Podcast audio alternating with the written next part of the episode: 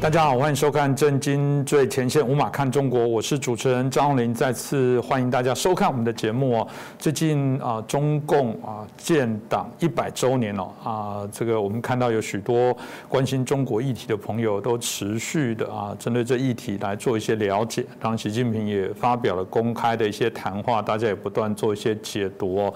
呃，到底中国共产党建党一百年哦，有没有哪些值得我们来做一些关注的一些内容？我想最简单的方法是他们最近编写了一个中国共产党一百年的这样的一个啊资料里面哦。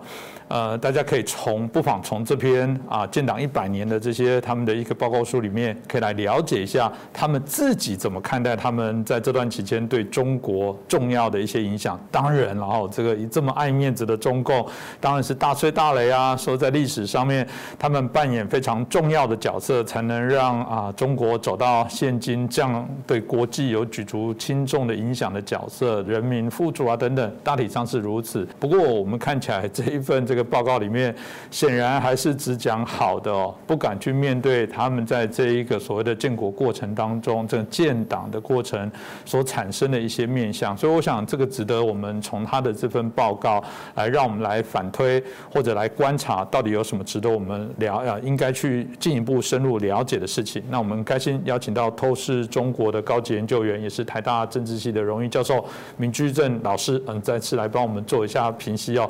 我们欢迎我们。明，老师，呃，主持人侯林兄好，各位观众朋友们，大家好。是老师当提到这个中国共产党一百年大事记哦，哇，既然叫大事记，其实很多组织都会做大事记哦，一定是啊记载一些组织非常重要的一些时刻。当然，有些也会愿意做一些反思哦。那从这个部分，我们请老师来介绍一下这本大事记哦，到底他写了哪些东西呢？对中国共产党呢，从一九二一年就民国十年呢建党到现在呢，真的整整一百年。呃，这一百年来呢，他们自己经过很多困难，然后对中国的冲击呢也非常大，到今天呢都还没有过去。当然，他们自己很高兴的活了一百岁，所以他们就做了这么个大事记。简单说呢，就是在呃呃上上个月的最后几天，六月二十七号呢。中共中央呢，它的一个叫做党史跟着文献研究所啊，文件研究院呢，发表了这么一个东西，叫《中国共产党一百年大事记》，大概差不多十万字。各位在网上呢可以看到它的全文，从刚刚讲到一九二一年呢，写到现在二零二一年，然后一年那样这样写呢，写了一百年，然后写了每年的这个重大的事件。就像你说的，他们这个第一呢，这个喜欢吹嘘。然后他们写的东西跟他们挑选的东西呢，他的标准，在我看起来，大概有三个问题吧。第一个就是有些事情他绝口不提；第二有些事情他颠倒黑白；有些事情他根本就造谣。所以吹嘘的都是他怎么伟大，因为共产党一向讲自己说伟大、光荣、正确嘛，所以他整篇东西呢贯穿就是共产党怎么伟大、怎么光荣、怎么正确。但是呢。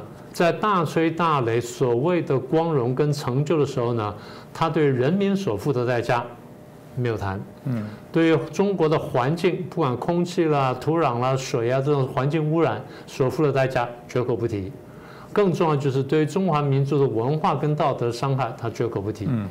那么这些我认为呢都是比较大的事情，所以等下我们可以比较详细的谈一下。对，那如果这样子，我想就接着大家一定很想问说，老师，那从你的观点，它到底你觉得遗漏了哪些重要的部分呢？呃，我想我们大概可以粗略分几个阶段嘛，一个到就从建党到这个建国了，就从一九二一年到一九四九年这第一个阶段。第二阶段，譬如像毛泽东执政，然后在邓小平执政，然后后面江泽民执政，或者到现在习近平执政，大家可以分成几个阶段来谈。第一个阶段呢，从创立这创立共产党一九二一年呢，到一九四九年呢建立政权呢，大概有几件事情呢，是我们可以谈一下的。第一，你仔细看一下，他从头到尾没有谈共产国际跟苏联共产党对中国共产党成立的角色跟帮助。嗯，当年不是苏联共产党这么热心的去这个推动共产主义，然后推动这个呃中国共产党成立，应该叫做。呃，共产国际远东远东支部的中国小组，嗯，他如果没有努力去推这东西的话，根本没有中国共产党。后来过了几年之后，他们把它才把它叫做共中国共产党，实际上一直是这个共产国际的远东部的这个中国支部，是这么一回事儿。所以第一呢，这没有谈。当然更没有谈苏联在当中对策略啦、教育啦、跟经费啦、根据、跟这个武器各方面的帮助，这第一个没有谈。第二个呢，他讲了联俄融共，但他讲的是联俄联共，提扭曲事实不说。更重要就是怎么钻进国民党里面，怎么分化国民党，怎么削弱国民党，怎么破坏国民党，他只字为提。第三呢，等到被国民党分共清共之后呢，痛骂国民党背信忘义，然后呢逃到江西去，然后建立了一个国中国，然后慢慢向外扩张。实际上呢就是分裂国家这件事情他也没有谈。他当然讲的是建立江西苏区，但他完全是用美化的方式讲的哦，我们进行革命了。在中华民国看起来，你就是叛乱，就这么简单。好，那等到五次围剿他们打败了，他们逃出去，中共现在呢，乃至全世界都把它叫长征，它是长逃。为什么？从头到尾三百六十八天被国民政府军队追着打，这不叫长征，叫长逃。然后他为了逃命，但是他要美化一下，说我们不是逃命，我们是要北上抗日。最后逃到哪里去呢？逃到离日本军队很远的地方，叫陕西。原来想逃新疆的，为什么逃新疆呢？想得到苏联的帮忙。这话他也没有讲。抗战当中的一这一分抗战，两分应付，七分发展，他也没有讲。这大家都很熟悉的了。抗战结束之后，在这个对日战争结束前几天，苏联对日本宣战，苏联的大军呢分四路呢打进中国东北。中国共产党连续发了七道命令，命令他各个地方的部队向东北，然后向察哈尔这地方移动，然后去配合苏联军队侵略东北。他有没有讲？没有讲。这是彻头彻尾的汉奸行为。嗯，这事情要么就是绝口不提，要么就颠倒黑白，要么就根本造谣。那再来是发动内战。我过去曾经讲过，我说中共连这个事情呢都想赖掉。呃，我到北京去开会，他们说内战是你们先发动的。我说为什么？他说你们先开枪的。我说可以啊，我们来数数看。国民政府当时正规军大一百二十万，然后民兵呢三百多万，加起来四百万出头。你共产党的军队呢九十万正规军，九十万到一百二十万正规军，民兵三百万，加起来四百万出头。国民党跟共产党兵力差不多一比一。你说到最后你会放下枪来搞民主政治？我不开枪，你不开枪吗？你敢回答我这句话？北京没人敢回答我这句话，嗯，谁敢讲说我国民党不开枪，你共产党绝对不开枪，是不是这样？嗯，这事情在东欧我们都看过了。所以我刚刚讲那几句话呢，我不是乱讲的，是大概是第一个阶段的部分。我想听到老师刚刚提到的部分，大家可以针对这部分可以做一下了解。其实我就在想说，当然不能写当初俄共对中共的支持啊，为什么？这就标准的这个干涉内政，这个就是叛国啊，那不是不就是当然不能写，不然我们的起头就是从勾结外国势力，这这不是很丢脸吗？所以你们现在不可以，你们现在跟欧美来谈，就是勾结外。外国势力，我当初不是，我是为了民族大义，这这个是我有完全的正当性。其实你看起来是非常好笑了。当另外一件事情是，我觉得谈到毛泽东这个时代，我老实讲，毛泽东啊，在这个中国刚开始的时候，我觉得引起许多其实现在呃大家都谈起了一个非常重要、重大，甚至大家认为是很负面的部分啊。那是不是？我觉得照刚刚逻辑，他们一定避重就轻吧？当然是。呃，第一个就是五大运动，我们过去讲过，就是在刚刚建国的时候呢，分五个战线去清理这个他怀疑的人跟这个这个统治者社会。大概五大运动下来，我们看一下呢，第一，杀人多，杀人杀的非常多。嗯。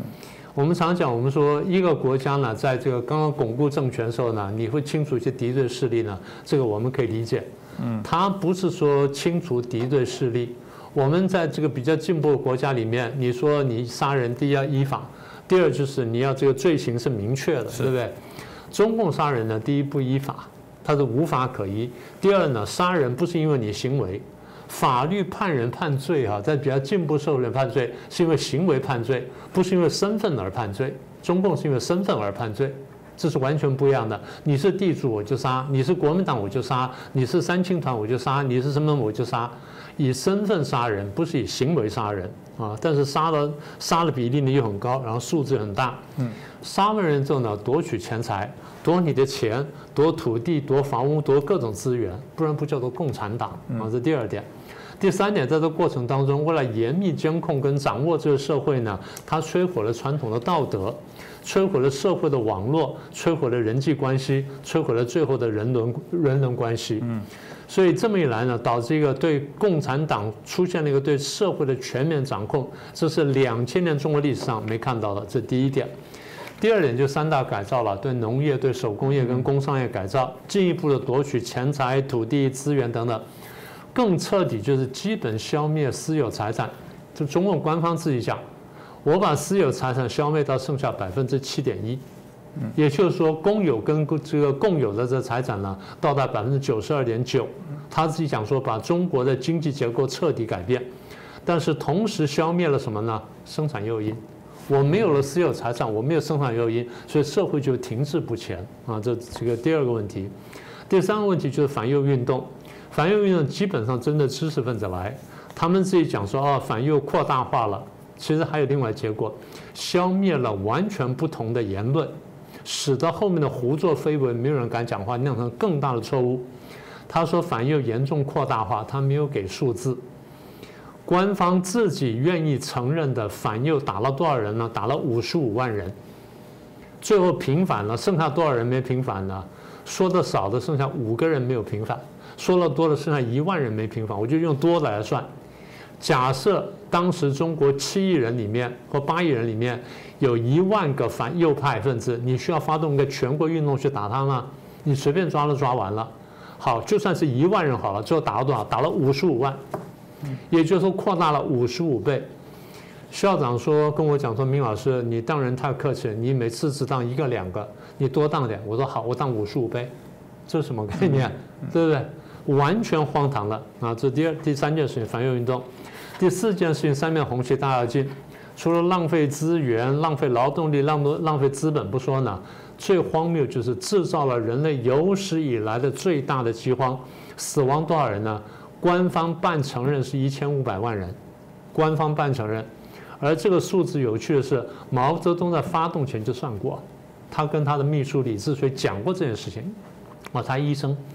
他讲过这件事情，后来死多少人呢？三千五百万到四千五百万人，这是你难以想象的数字。然后再来是文化大革命，发动红卫兵，然后去破四旧，不但破四旧，把人际关系呢进一步破坏，最后红卫兵之间人际关系也破坏，红卫兵呢发动内战，最后大概死多少人呢？在文化大革命当中没有正确数字，一般来说呢大概是两百万到七百万，呃，社会关系呢就完全破坏。所以这个是我们看到呢，你刚刚讲的毛泽东时期很多人他不愿意谈，是他在这边没有谈，在最早呢，在回头去检讨文革那几份文件当中，还多少谈了一下。到了习近平上台之后呢，自信就越来越淡，越来越淡。现在呢，因为回到那条路上去，所以这东西呢也慢慢不谈了。是老师刚刚在针对毛泽东在整个我们刚提到应该要谈论的事情，显然是并没有太多的一些啊琢磨。那当然就回到很重要的另外一个角色，就邓小平哦。因为邓小平大家知道，当然在许多的现在在谈到中国的很多经济改革的部分哦，当然都会说他当初是一个很重要的一个角色。或他在任内当然还是发生六四天安门的事件哦。我就很好奇，那这个在他的记录里面。它存在吗？存在。他说我们消灭了一场这个意图推翻我们政权的反革命事件。哦，嗯，把 他当时说了，对他的定位是不一样的。是，呃，邓小平时代呢，中国其实原来有机会走上一个很好的转折。我们不是常想说民主化，民主化吗？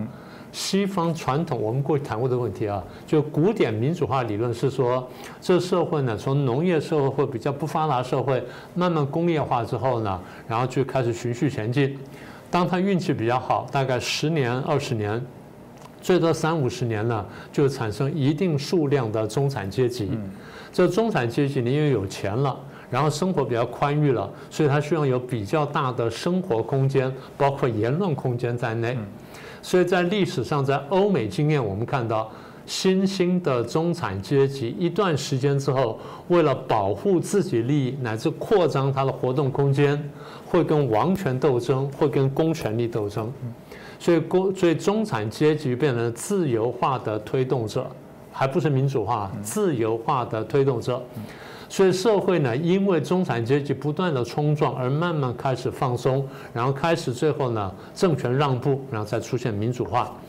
也就是说，当时邓小平起来推动这个改革发、改革开放经济发展的时候，原来是有这么个转折的机会的。好了，那么到了七零年代末八零年初，这苗头刚刚出现的时候呢，邓小平当时呢其实是有过民主想象的。嗯，你前面不是提过这件事情，说他们提民主吗？是他真的这样讲。邓小平在一九八零年一月份跟八月份分别做过一次公开的演呃一次讲话，后来文字披露出来了，讲了就是党跟国家领导领导制度的改革，基本概念就是民主化。而这民主化不是共产党的民主化，是真正的民主化。那为什么后来退退回去了？后来退缩回去了呢？因为波兰发生团结公联，波兰的团结工联呢一闹一闹大，事情一起来了啊，要去抗争。邓小平想说：哎，万一我们要搞个团结工联，那怎么办？所以他立刻后退，所以就推出四个坚持，然后最后就收紧了。换句话说，邓小平原来有过民主政治想象，而这民主政治想象来自于什么呢？来自于刚刚讲的文化大革命当中，他个人跟他家庭所受到的冲击，跟他所观察到的社会现象。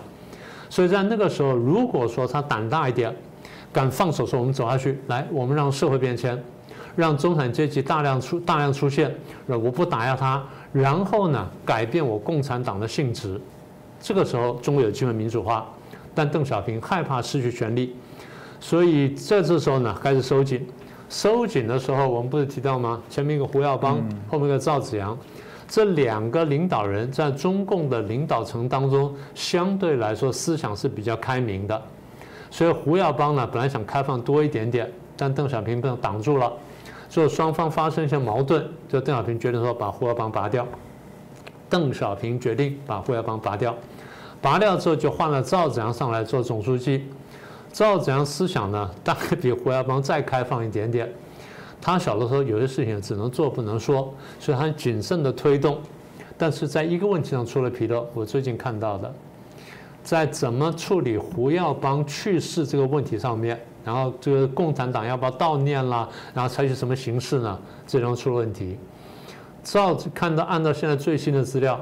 现在看起来呢，赵子阳想要比较隆重的悼念胡耀邦，开个十万人的纪念大会，然后肯定他的功绩什么等等。后来有人发现，这事情呢，听在邓小平耳里面完全不是那么回事。他想说，胡耀邦是我打下去的，现在你要纪念胡耀邦，你不是等于打我脸吗？等到胡耀邦纪念完了，你现在回来这个执掌政权了，那你是不是最后就要我的命了？就最后决定说，我把赵子阳打下去。所以为了要打掉赵子阳，然后就扩大激化学生的矛盾，最后呢就拿这个借口呢打了赵子阳，酿成六四事件。所以换句话说，这些中共产党人到了高层的时候，绝大部分人的思想呢都变得非常恶毒。所以这么一这经过六次屠杀之后呢，中国就大倒大倒退。所以这政治上事件，另外一件事情我们可以补充一下，就在邓小平执政前后，就是真正回来执掌这些前后。中国开始推动计划生育，计划生育呢，不是件坏事。问题是你怎么推法，然后你的这个，你的这个空间有多大？那现在的结果就是，第一呢，少生了几亿人。嗯。那现在还觉得说人口不太够了，现在说生生了。当初呢，觉得说少生小孩是对的，现在说多生小孩是对的。所以前前后后，你想，你这个错误政策酿成了多大牺牲？老百姓这个牺牲了多少条人命？更不要说杀女婴，现在我们估计杀女婴呢，大概杀到两千万上下。嗯，两千万上下。各位现在看到中国大陆人口统计，女孩比男孩少一千多万嘛，就差不多两千万左右嘛。所以这个是我们说邓小平改革开放对中华民族有他的贡献，但是呢，付出代价也非常惨痛。嗯，这个当然就是值得我们还是持平正版的部分来做一些反思哦。当然回到江泽民的这个时期哦。嗯，要说他如果要说运气好的话，哎，从什么角度来看？因为刚好国际氛围的一些改变哦，基本上呃很多的包含这个国际台商都纷纷进到中国大陆开始做这些投资哦。中国好像也开始在进行这些相对应的比较欢迎接受西方的呃一些相对应的一些所有的一些资源哦。但当然也有一些很重大争议的事件，比方说法轮功被镇压的这样的事件，同样发。在江泽民的主政时期。老师，你又怎么看待这段时间呢？对江泽民时期呢，当然你可以从两边来看呢。一方面就是它有一个外因跟内因呢，使他能够经济发展。所谓外部因素，就是六四事件镇压的时候，不是美国各国都开始制裁他吗？后来呢，好死不死，伊拉克那个跑去打了科威特，伊拉克海山跑去打了科威特。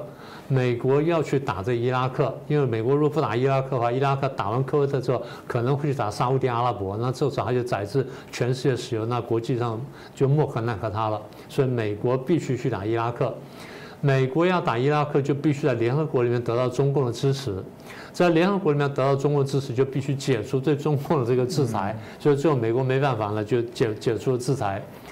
中共在解除制裁之后呢，然后台商港商这时候呢就慢慢回到大陆上去，呃，开始是小规模了，后来呢，因为外商那时候都逃走了嘛，所以台商港商回去占领了很多阵地。当台商港商开始赚钱之后，国际商家一看说，哎，有机可乘，就陆续回去，一下子呢就带了很多钱进去。当大家把这些东西带进去之后呢，其实也造成一个磁很大磁吸效应，因为中国毕竟是一个很大的一个地方，人口也多，市场也大，然后制造力也强大，所以这么来呢，就把制造呢工厂呢整个制造业吸走了，然后也把国际的市场呢吸走跟扩大了。这么一来，对经济发展来说好事，但对一个一党独大的共产或者一党专政的共产党来说，却是极大的坏事。为什么？没有人监督，我几乎可以为所欲为啊！这是外部因素，内部因素就是江泽民。江泽民是在这个这邓小平先后拔掉胡耀邦跟赵子阳之后提拔上来的，这个人是经没有经过培养的，所以换句话说，没有强固的权力基础。那邓小平一方面要帮助他建立的权力基础，二方面呢，你江泽民自己要想办法建立权力基础。邓小平可以帮忙，但江泽民想出办法就是放手让大家贪污。我等于说卖恩惠给你，所以那个时候呢，各位看到江泽民在开始主政之后呢，九二年主政之后，一方面外商港商都进来了，经济开始繁荣了；二方面就是内部要稳定局势，然后大家让大家转移视线，不去想六四屠杀，你们你们去赚钱吧，大家就赚钱了。一赚钱一放手了，他对几乎是鼓励，就等于是鼓励贪污追逐金钱，这么来导致一个非常严重的情况，叫道德败坏。啊，另外就是他跟这个俄国签订了那个条约，然后承认了满清以来我们从来没有承认的不平等条约，白白拱手让出去大一百六十万平方公里土地，大四十个台湾那么大的土地，所以这个东西我们另外再说吧。那我们讲回这道德败坏，在道德败坏整个社会在开始往上走的时候，法轮功出现。法轮功是一个中国自古传下来的性命双修的功法，是一个佛家的功法，在当时你去。查那些背景，查那些事情。第一，他教人就要修真、修善、修忍，在道德上要求你提高，呃，提得非常高。第二，我们注意到，在九零年代初期去修炼法轮功的绝大部分是社会主流，以当时的中上层的知识分子为主。大家可以看到，法轮功最早被打压那批人，全部是高校老师跟跟这个高中老师，也就是都是知识分子跟这教书人。这些人呢，第一，他原来对自己的物欲要求就比较低；第二呢，对自己道德标准要求本来就比较高，再加上法轮功的熏陶呢，道德标准更高，所以整个社会一方面在向下滑，另一面出现个向上升的提升的力量。这两个力量在相拉的时候，本来如果你放手让法轮功发展，可以把整个社会带上来。我们在很多地方看到无数的案例，但是呢，中国共产党有个问题就是。他见不得在共产党以外有另外力量跟他分庭抗礼，甚至说刚刚出了苗头而已，所以他非常谨慎地盯着这新兴的这么一个一个信仰的一个力量，那么这个道德提升力量，最后他决定说你在跟党争群众。换句话说，法轮功根本没有想这件事情，但在共产党眼里面看起来，你在跟我争群众，是可忍孰不可忍，所以打下去了。不但把法轮功打下去，然后后来开始活摘器官了、贩卖图利，那这东西就更可怕、更邪恶了。一个社会呢，有个向上的力量的时候，你把它打掉，最后大家得到结论就是：我做坏人比较保险，我做好人是危险的，所以我当坏人比较好。所以当好人被打出来，等于鼓励坏人呢更加坏、更加猖狂。所以一路下来呢，就一泻千里、无可救药。今天中国大陆社会变成这样子了，你说他反贪腐，对，习近平反贪腐。为什么越反越贪越反越腐？简单说，因为没有道德约束。外在的约束呢，基本上再怎么样呢，会有限制的，所以这是我们看到江泽民时代呢，我觉得一个最大的罪恶。嗯，当然这个中共百年的大事记的部分还有许多可以来谈了。这个未来有机会，我觉得可以请明老师再进一步做一些分析哦。那我想最后老师是不是也可以简单的做一个总结，就是说周公和，你觉得如果很多民众还没有看过，或者也有人看过了，可能还不知道到底要看里面哪些的重要的重点，老师你有没有什么一些结论跟大家分享？第一呢，我们不只是看中共哈，我们把这个人类社会两百个国家横向来比较，比这么两百年，我们发现，呃，去适应工业革命挑战的道路有很多啊，有资本主义了，有法西斯了，有共产主义，有威权主义。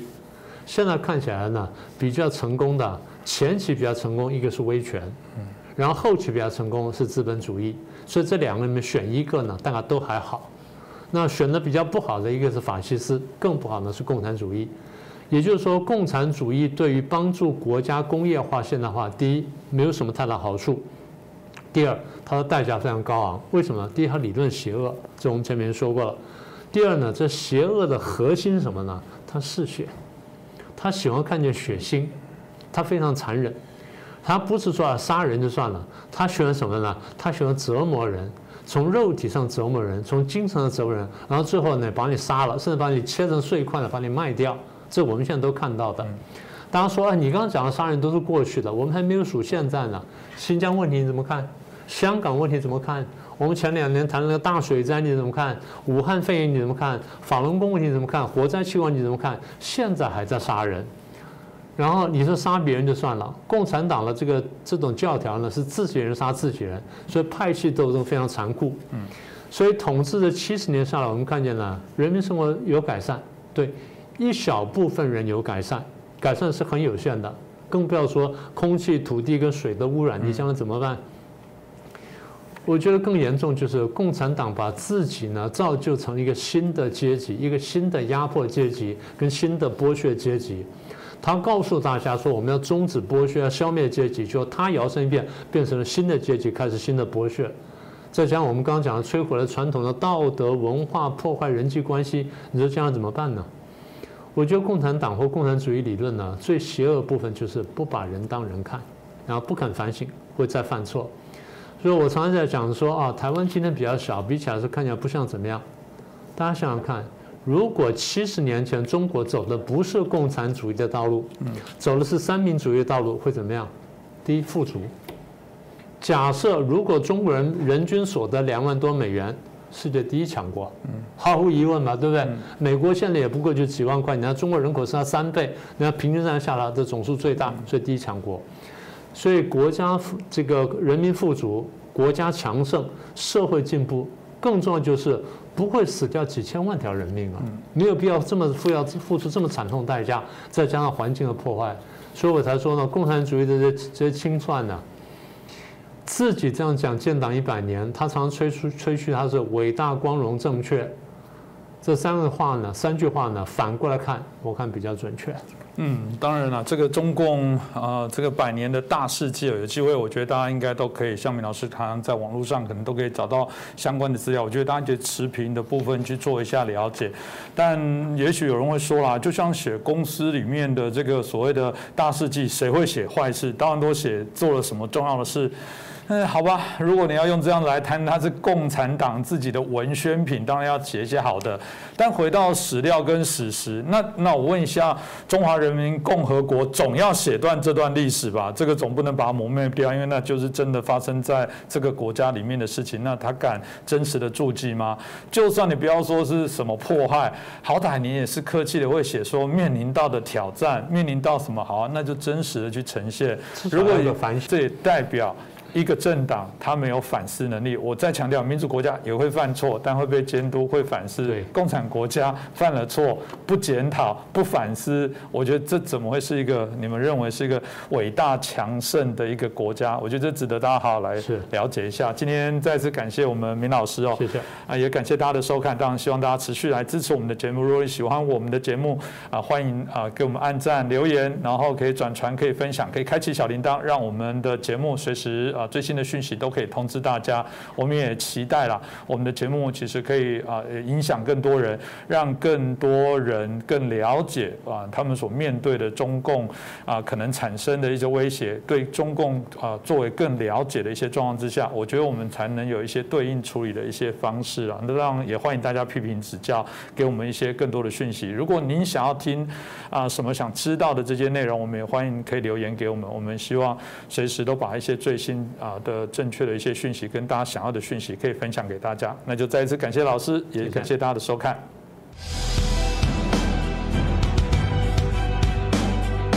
各位震惊最前线的好朋友们，我是主持人张宏林，欢迎订阅我们的频道，也记得打开小铃铛，掌握最新节目通知，让精彩评论不错过。更欢迎留言转传影片。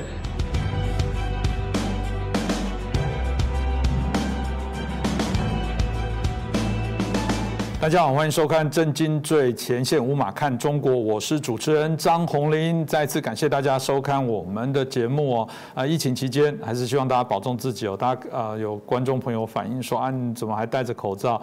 那其实因为我们在棚内还是有其他的一些摄影工作者，因为台湾啊，在我们录影的这个时间还是三级警戒哦。当然，我们希望台湾尽快的疫情趋稳，那我们的疫苗啊尽快到位，让大家都可以啊进入到这个防疫更高的一些保护。我想全世界都一样，我们都希望这个问题赶快解决哦。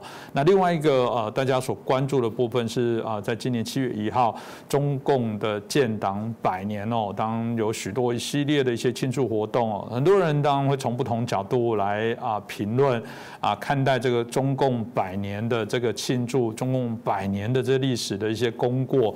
但呃，有人说中共事实上建党百年也有一些它的魔咒，回到中共的这些啊政党。当初在成立的过程当中，到底他有什么样的一些使命？但我们现在看到了，当然就有人会反思说，现在这个救亡压倒启蒙，然后反帝压倒民主，民主主义啊变成了主导中国革命的改革，所以为了民族主义牺牲了我们的所谓的民主自由。那有人说这是中共啊革命之后的一些魔咒。到目前为止啊，这从有一些啊可以看得懂的人来讲，认为这是一个中共所面临其实。是一个危机哦，那这值得我们好好来啊了解一下。那今天我们邀请到国策研究协会的咨询委员，我们董立文教授，我们欢迎董老师。主持人好，各位啊观众朋友大家好。当我就回到了这个中华民国来到台湾之后啊，历经啊中华民国在台湾，甚至中华民国是台湾，也就是我们现在很多啊会强调啊这个在历史的变革上面啊，台湾啊基本上的确经过数十年来讲，已经演变成符合我们自己在代地，所以对照起来，大家很喜欢用这部分来作为比较。老师您怎么看呢？呃，好的，呃，中共建党百年哦，他执政也超过七十年了。所以这个政党能够生存百年，一定有它的政治生命上的韧性，也有它的贡献了。只不过哈，呃，从去年开始到今年哈，这个中共已经铺天盖地的哈在宣传他的成绩，啊，他的这个政绩跟成就嘛哈。我倒是觉得哈，有一句老话，呃，这个时候可以重新的提出来。这个话的意思就是说，批评若遭禁止。那么赞美也就没有意义了。嗯，所以我们从这个角度哈来看一下这个中共呃这个建党百年有什么样的功过是非。那当我们要讨论这件事情的时候，你的判准是非常重要的。就是说，你用什么东西当做你的判断标准？呃，在这个地方，我认为是有两个判断标准啊。第一个判断标准啊，当然是两岸，好。就是说，从一九二一年开始，哈，中国是什么状况，台湾是什么状况，这是一个判断的标准，叫互为参考嘛，互为比较。第二个当然是应该，哦，从这个中共建党的时候，那个时候中国的人民他的期盼是什么，他希望什么，然后共产党啊建党的那些元老，他当时在主张什么，他当时在追求什么。我觉得要从这两个判准哈来来进行这个评估，哦，呃，中共的这个百年功过，这样才有意义。嗯，好，呃，一九二一年，简单的说哈，呃，在台湾诞生了第一第一次的公民运动，那个公民运动是在追求民主跟延续抗日的精神。那当然，中国诞生的共产党，他在追求民主跟反帝国主义。我刚刚说了，其实台湾的公民运动，中国共产党的诞生追求的目标是一样的。一九二一年同一年，外蒙古宣布脱离中华民国独立，好，然后呢，这个广州。孙孙中山国父孙中山在广州成立了军政府，所谓的护法政府，宣布脱离北洋政府嘛，哈，那孙中山自己就担任的这个所谓的非常大总统，哦，中华民国的非常大总统。所以其实一九二一年的中国，它产生了共和危机、宪政危机。那一年中国已经实质分裂了。好，我们就从这个出发点来看的话。呃呃，共产党的产生有一个非常重要的背景，当然就是一九一九年民国八年的这个所谓的五四运动嘛。五四运动呢，哈，它当时有两两句口号，代表他们追求两个不同的革命方向。第一个口号当然就是德先生跟赛先生，也就是启蒙来追求民主跟科学嘛。第二个口号哦，就是外抗强权。内除国贼，哦，就是说反帝国主义跟救亡图存。好，呃，很不幸的是啊，等于说中国这个革命百年来的结果，刚才主持人讲到的，就所谓的救亡压倒了启蒙，反帝压倒了这个民主，这个是呃呃历史上的共识结论了，因为呃。其实中共这个建党五十年啦、六十年、七十年、八十年、九十年，其实都有人在讨论，乃至于中华民国建国百年的时候，那个时候都有很多华人社会都在讨论百年中国。我刚才讲的那个，呃，从五四运动之后，呃，这个救亡压倒了启蒙，反帝压倒了民主，中国的革命从一开始。就是就是民族主义啊，就已经占领了全部的这个革命，无论是共产党也好，国民党也好，都是这样。这个就叫做啊，这个百年的魔咒，这是中国革命的百年魔咒，当然也是你共产党建党百年的魔咒。那这里我特别解释一下哈，就说一九二一年的台湾发生什么事情啊？那一年哈，就是由林献堂哦领衔。他发起了一个公民运动，那个公民运动哈叫做呃这个这个呃请愿啊成立台湾自治议会运动，这什么意思啊？就是说按照日本的这个立宪宪法的精神呢，台湾呢应该是有一个台湾议会的，是那那所以他就发起了这个公民运动。直接向台湾的总督府要求，就是说这个总督的立法权应该交还给台湾人民，因为按照你日本的共和宪法，你明明就是这样写的嘛。当然，这个是一个挑战啊，这个台湾总督府权威的这个运动。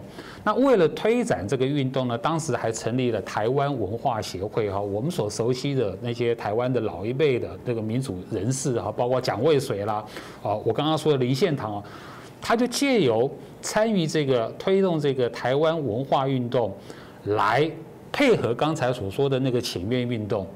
好，这个台湾文化运动呢，它它就是台湾所谓的新文化运动啊。无论怎么样啊，就是说请愿运动配合台湾新文化运动，这个在台湾当时上历史上的意义，就是说这是一个非武装的抗日运动，非武装抗日运动。然后他奠定了台湾人民哈要求法治、要求宪政精神的那种基础，就从那时候开始的。好，所以最后呢，哈，这个这个二战结束以后嘛，中华民国来来到台湾，历经了中华民国在台湾、中华民国是台湾，啊，经历过这些阶段了，我们就可以看到哈，就说这个呃。中华民国在台湾哈被台湾的民主化跟本土化同化了，这个是中华民国的历史。那形成跟这个中华人民共和国的历史来相对照哈。当当然这是一个方面。今天主题好还是要回来谈这个这个中共。呃，中共这个政党哈，我我觉得是这样子，就是说它是一个非常奇特的政党。好，奇特在哪里？它其实是在一九二一年七月二十三号，有十三个共产党啊这个的代表，有两个哦苏联派来的哦第三国际的代表参加了中共的成立。所以中共的成立，第一个十三个人。他是在七月二十三号，他其实不是七月一号。重点是有两个苏联派来的 第三国际代表来帮助中国共产党的成立，这什么意思？这个是外国干涉内政，中国内政之下的产品就对了。所以共产党的成立一开始就是外国的干涉，苏联的干涉。所以这个第三国际苏联派代表参加，好指导共产党的成立，指导后面的共产党的各种的政策啦、运动啦、革命啊的方针路线，一路到第七次大会七大，啊，就是中共建国以后，它才结束就对了。所以说这一段的历史啊，其实是令人还还算是不生哈感慨的就对了。那当然。我刚刚说的好，就是说，呃呃，如果回到中国历史发展本身来看中中共建党百年的话，你第一个你必须谈的就是中共的创党的领袖，那个人叫陈独秀。谈中共建党百年，你怎么可能不谈陈独秀呢？就等于说谈国民党的建党百年，你一定要谈孙中山嘛。陈独秀呢，就是共产党的孙中山就对了。那重点是很奇特，就在这一次的中共建党百年里面哈，根本在官方中共的官方根本没有出现陈独秀。陈独秀呢，简单的说哈，他虽然信仰马克思主义，虽然他信仰，但是他的民主政治思想呢哈是非常清晰的，就是说他主张，如果好要建立一个新中国。新社会的话，一定要学西方式的这种民主政治、人权思想，乃至于共和宪政。陈陈独秀的选集，陈独秀的言论有很多这种言论，就对了。呃，各位去查。好，这是一个方面。第二个方面就是一九三五年遵义会议，毛泽东掌权以后，就共产党由毛泽东领导的一九三五年了。到革命一九四九，呃，一九四九年革命成功之前。这个过程中，毛泽东他有无数次的主张民主的这个言论记录啊，呃，举举例来说，随便举例，因为很多，随便举例啊，抗日的时候，啊，这个毛泽东说，中国什么都缺，最缺两件事情，啊，第一件事情是抗日，因为他在他指控那个蒋介石不抗日嘛，第二件事情是民主，缺一不可。那针对民主，他说不能啊，一人一人一派一党专政。呃，一九四五年抗抗日战争胜利之后，毛泽东还是继续说，中国最缺的两件事情，一个是独立，一个是民主，尤其是啊，要这个不能一党专政，希望能开放党禁，希望能够扶植舆论。按照我们今天的话，开放报禁了哈，是，然后好，然后实行宪政民主，嗯，所以你可以看到，如果说按照这个中共建党的时候，陈独秀的他的这种民主的这种思想，毛泽东的这种民主革命的的这种思想的话，那么今天习近平他所主张的所谓的社会主义民主政治啊，他恰恰巧就是当年。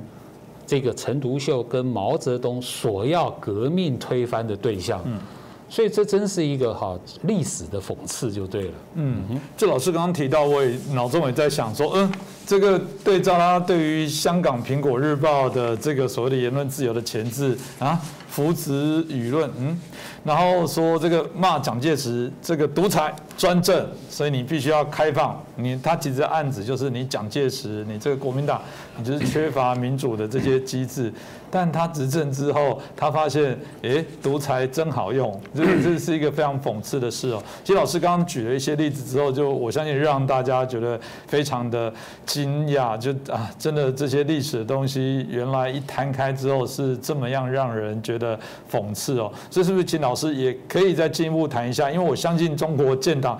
如果这样列起来，应该非常多，应该非常精彩的东西。老师要不要让大家，不管是对台湾的朋友，我觉得了解一下哦，这个这段历史，像你讨厌，有时候你讨厌中共，但你还是必须去了解它。对于一些啊海外的朋友来讲，你也许不了解，即便你过往呃曾经也许吃过啊中国的奶水，在中国长大，后来啊离开，那我觉得还是有必要了解一下。那对啊，好啊，那我们回到初衷嘛，回到最初你成立当初。大家人民支持你，让你有机会来取得对于中国啊，对于啊政治的这些领导。那你最早的初衷到底是什么？老师要不要介绍给让大家了解？是的，其实我完全是引述习近平的话嘛，因为他自己说的不忘初衷嘛。所以说，我们判断中共建党百年就要回到初衷啊。那我们看到的初衷，陈独秀当年的陈独秀，当年的毛泽东，他的确是这个样子嘛。那我觉得比较感慨的哈，你看这两天，哦，就是啊这个六月二十八号习近平的讲话，还有习近平七月一号的讲话，习近平 把人民跟群众挂在嘴边，嗯，但是民主宪政不敢谈。好，那我们就不谈民主宪政哈，就是说我们回来看看习近平主要在推销什么，呃，还是 从毛泽东那边来的。毛泽东说过。这个中国共产党的革命啊，推倒了压在中国人民身上的三座大山嘛，帝国主义、封建主义、官僚资本主义嘛。好，可是你今天回头来看中国人民啊，你就会发现，就是说，因为中共封杀了民主自由，然后用民族主义、用爱国爱党主义来催眠之下呢。新的三座大山又压在中国人民的身上，更糟糕的是，旧的三座大山现在哈已经复活了。呃，新的三座大山，其实我们过去在这个节目里面还讨论蛮多的哦。什么叫新的三座大山？上学难，看病难，住房难，对不对？这三难，新的压在中国人民身上的三座大山。好，这三难。的根源是什么？这三这个三难的根源，应该都要回到，就是说中共的这个这个政治体制，它的分配不均，啊，尤其是它的特权横行就对了。就是说，哦，经过了呃这个经济上的改革开放之后呢，这个叫做中共的一条腿走路，一条腿走路就是只要经济改革。不要民主改革，然后又坚持所谓的四项基本原则嘛？那这样一路走来哈，一条腿走路，一条腿跳的结果呢？所以我们今天看到什么，就会变成说，我们看到了红二代、官二代啊，掌握了国家，掌握了这个党，就所谓的红色权贵垄断了红色江山。这个不是封建主义，这个是什么？再过来啊，就是说利用啊这个资本主义来巩固共产党的专政，啊，所以说现在叫做权贵资本主义，以前叫做官僚资本主义，那这就是过去的官僚资本主义的复活啊。所以说旧的三座大山现在复活了，那当然有人问，那帝国主义怎么回事？啊，这这就更妙了。呃，以前有旧的八国联军嘛，现在有新的八国联军。新的八国联军呢，是中共外交部自己讲的，不是我讲的。只不过有一个重大的差别啊，就是说这个旧的八国联军，它的目的是要 这个哦殖民跟剥削中国，旧的帝国主义嘛。那今天中共哦嘴巴里面所讲的新的八国联军。他的目的是什么？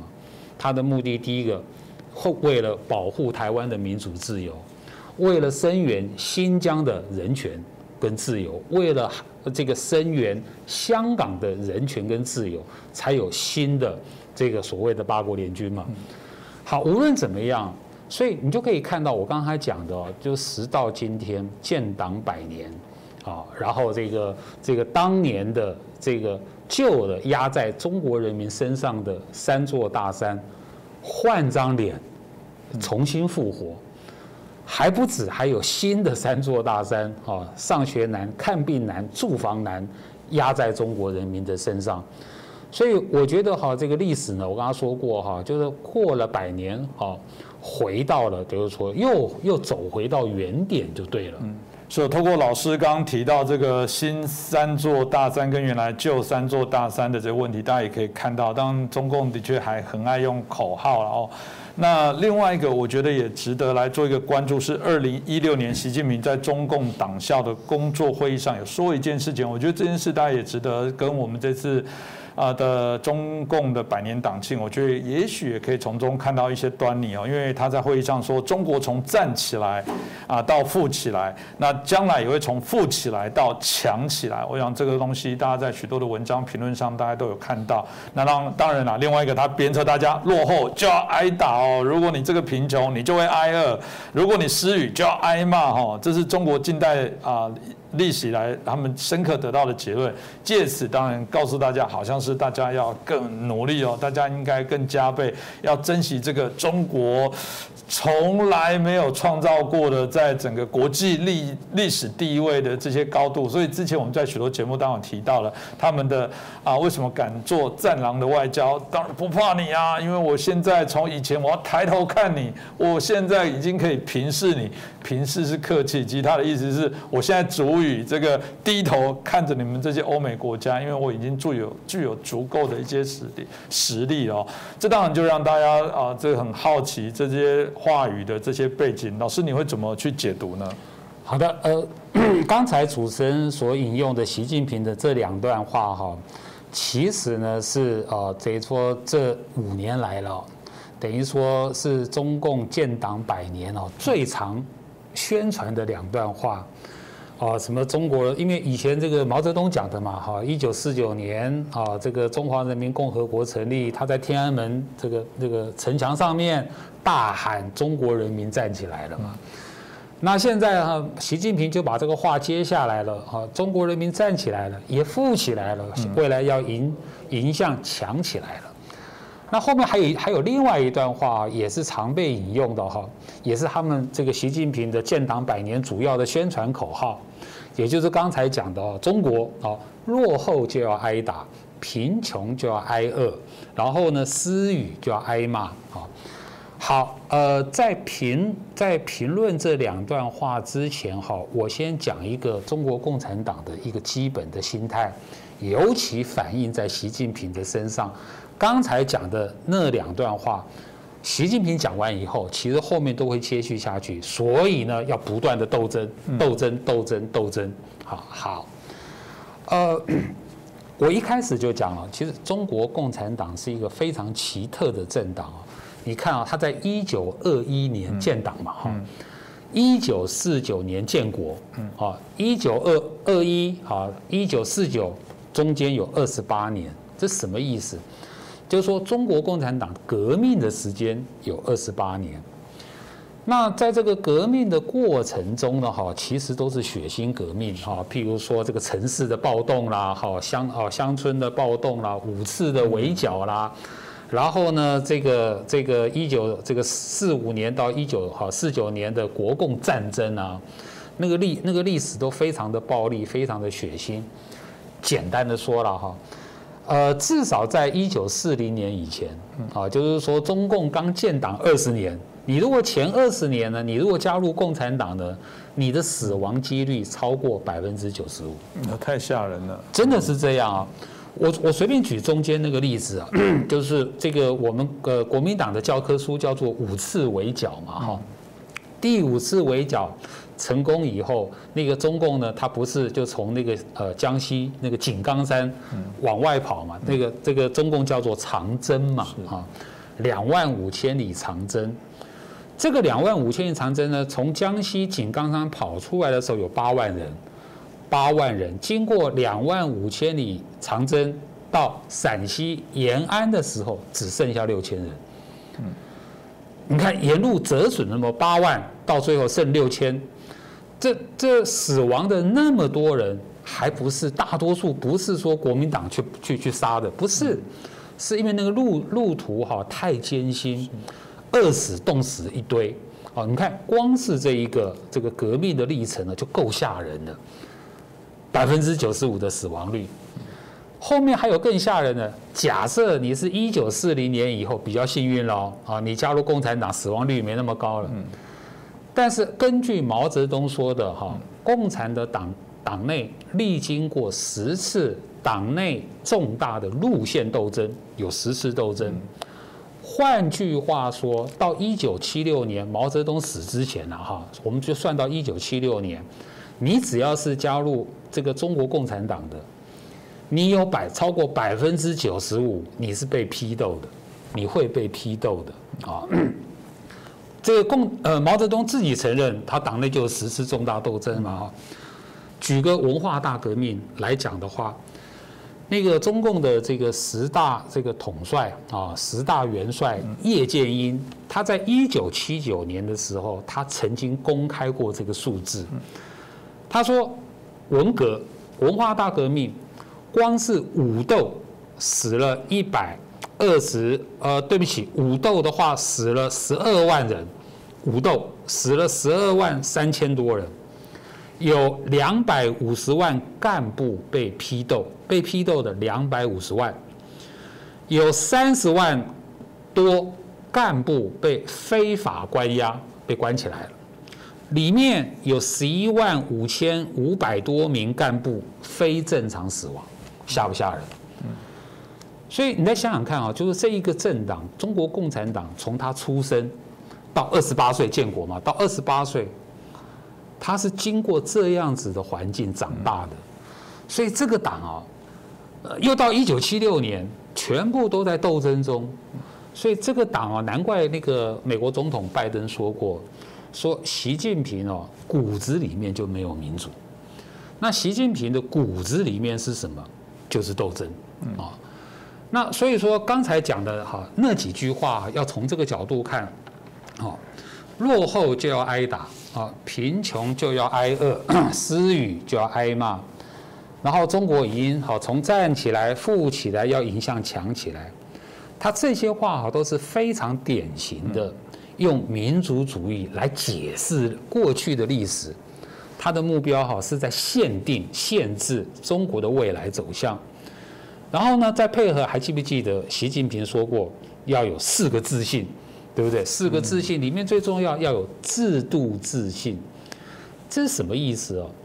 就是说中国共产党现在的政治体制，习近平认为就是最好的，那完了。就是说，任何只要敢批评中国共产党现在的政治制度的人，你就是没有自信，你就是反党。所以呢，他不，他不但是在封杀哦，就是说我们刚刚谈到的民主自由跟人权，他还在打击民主自由跟人权。所以我们今天看到一个，我觉得是比较悲哀的情况。假如我们说中国百年革命的魔咒。是因为救亡压倒了启蒙，反帝对不对？压倒了民主。那么今天的 情况叫做强国要打倒民主，强国要打倒这个启蒙。为什么这么说呢？所以你看看啊，中共现在干什么？他在让谁挨打？他们专门在打击民主自由跟人权。他让谁在挨饿？他让那一些主张这个民主、自由、人权的人挨饿。刚才主持人谈到香港的那个《苹果日报》的事件，那是一个非常典型的。《苹果日报》它它只不过就是主张民主、自由、人权嘛。结果呢？你看查封他的报社，冻结他的这个资金，没收他的机器，让这些人挨饿。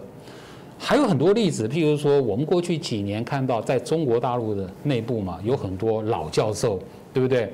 他们都出来批评习近平，结果呢，中共干一件事情，取消他们的退休金，啊，让他晚年无以安养，就让他们挨饿嘛。那至那至于挨骂，那就很简单啦，就主持人刚刚讲过了，用战狼外交的方式骂回去。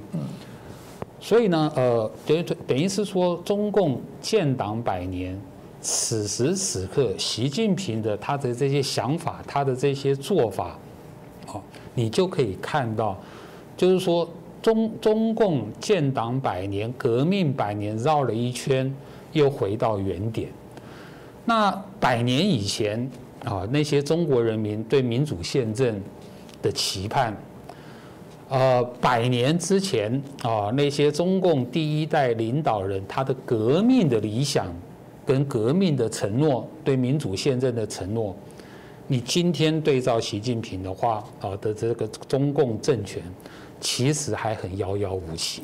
嗯，是老师刚刚提到，让我也也心中有一些反思哦，就是挨打、挨饿、挨骂哦。看起来真的，原来看就正面上以为是一个鼓励啊，其实某种程度就是间接在警告你，你你们不乖不听话，你准备挨打，你准备挨骂，我甚至准备让你挨饿，可以让我们想象这个让人其实是会非常的担忧了。所以当然七月一号整个中国。啊，这个中共的党庆哦，那当然也做了一些宣誓。还是请教老师，老师你怎么看待这次党庆的这些一系列的活动？那包含这个习近平呃相对的对外的一些谈话，我想一定很多人都很关注。老师你怎么看呢？所以刚刚主持人讲的是非常对的哦，就看起来习近平很强势，但你看他这两天对这个党庆的安排的过程。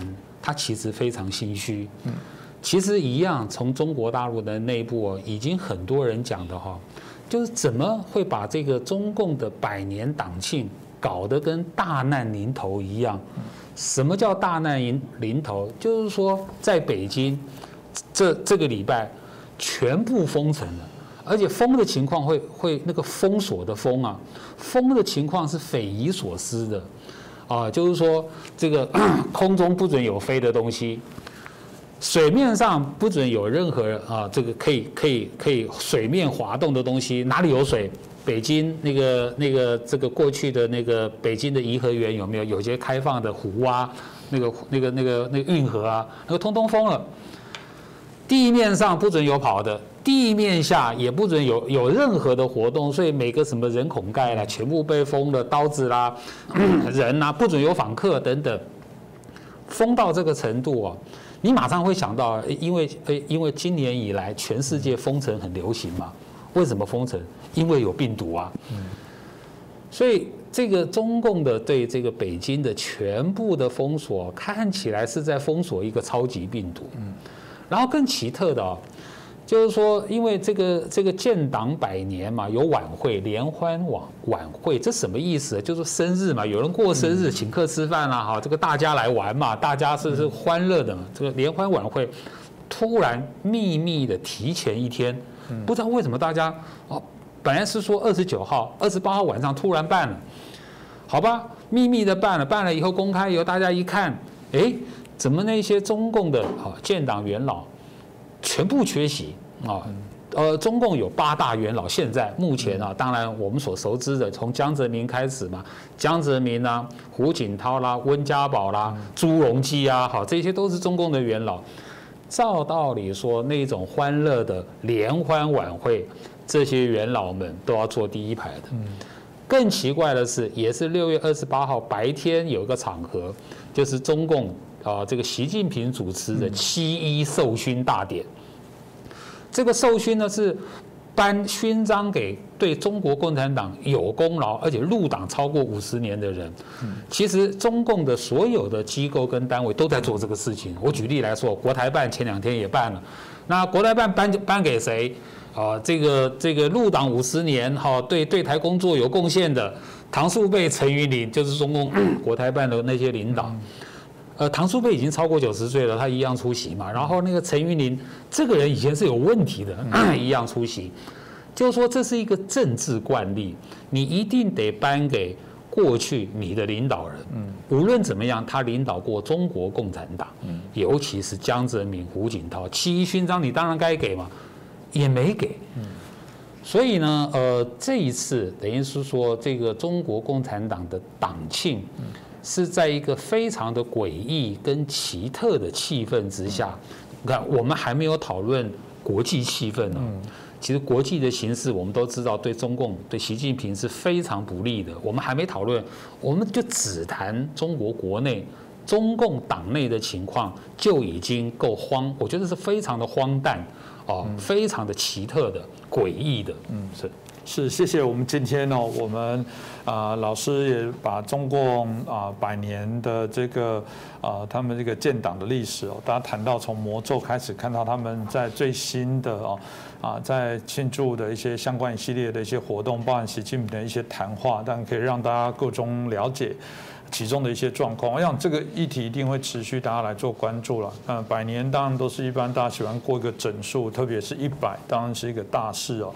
呃，后续呃中国的一些相对应的一些发展，我想随着老师提到一个很重要的重点了，这不是中国内部关起来自己开心就好，毕竟全球化的过程当中，国际之间啊，对于所谓的中共对于国际的一些相对的一些影响，其实大家各国纷纷从这个战略的模糊，慢慢已经战略的清晰了，这个是你无可避免。所以我觉得看别人的这个啊建党的百年的庆祝，其实回过头，台湾也应该好好思考，就是老师刚刚提。提到的，我觉得身为在中华民国，在台湾。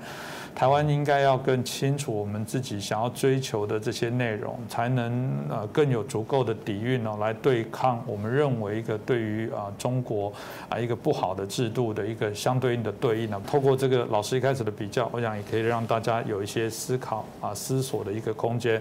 那再一次谢谢我们董立文老师哦，也感谢大家的收看。同样的，如果您喜欢我们的节目，拜托大家可以帮我们订阅，可以帮我们转传、按赞，也可以开启小铃铛，随时不漏接我们最新的活啊节目讯息的一个通知哦，再次感谢大家，也再次感谢我们董老师。